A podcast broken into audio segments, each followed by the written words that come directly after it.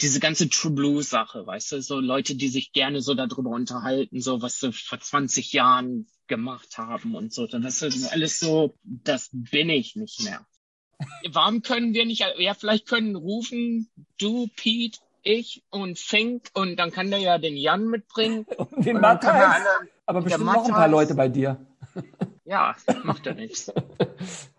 Hippie, Hippie, äh, Friede, Freude, Eierkuchen. Und der Michael Müller moderiert das dann. Der ist doch jetzt ein Hippie. Ja, die Hauptsache, der kocht nicht.